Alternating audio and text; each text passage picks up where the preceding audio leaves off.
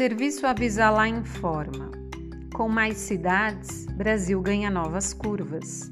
Emancipado de Tatuí em 1997, o município de Quadra completou 25 anos em março.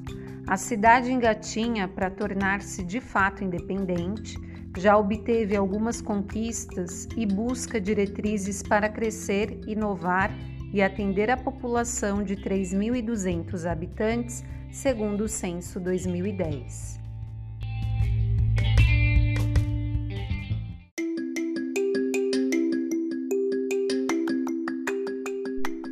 De acordo com o Instituto Brasileiro de Geografia e Estatística, IBGE, cinco novos municípios surgiram no mapa para delinear um pouco mais o país. Em 2013, Pinto da Bandeira, Rio Grande do Sul, Pescaria Brava e Balneário Rincão, em Santa Catarina, Mogi dos Campos, Pará e Paraíso das Águas, em Mato Grosso do Sul, expandiram a lista das cidades brasileiras.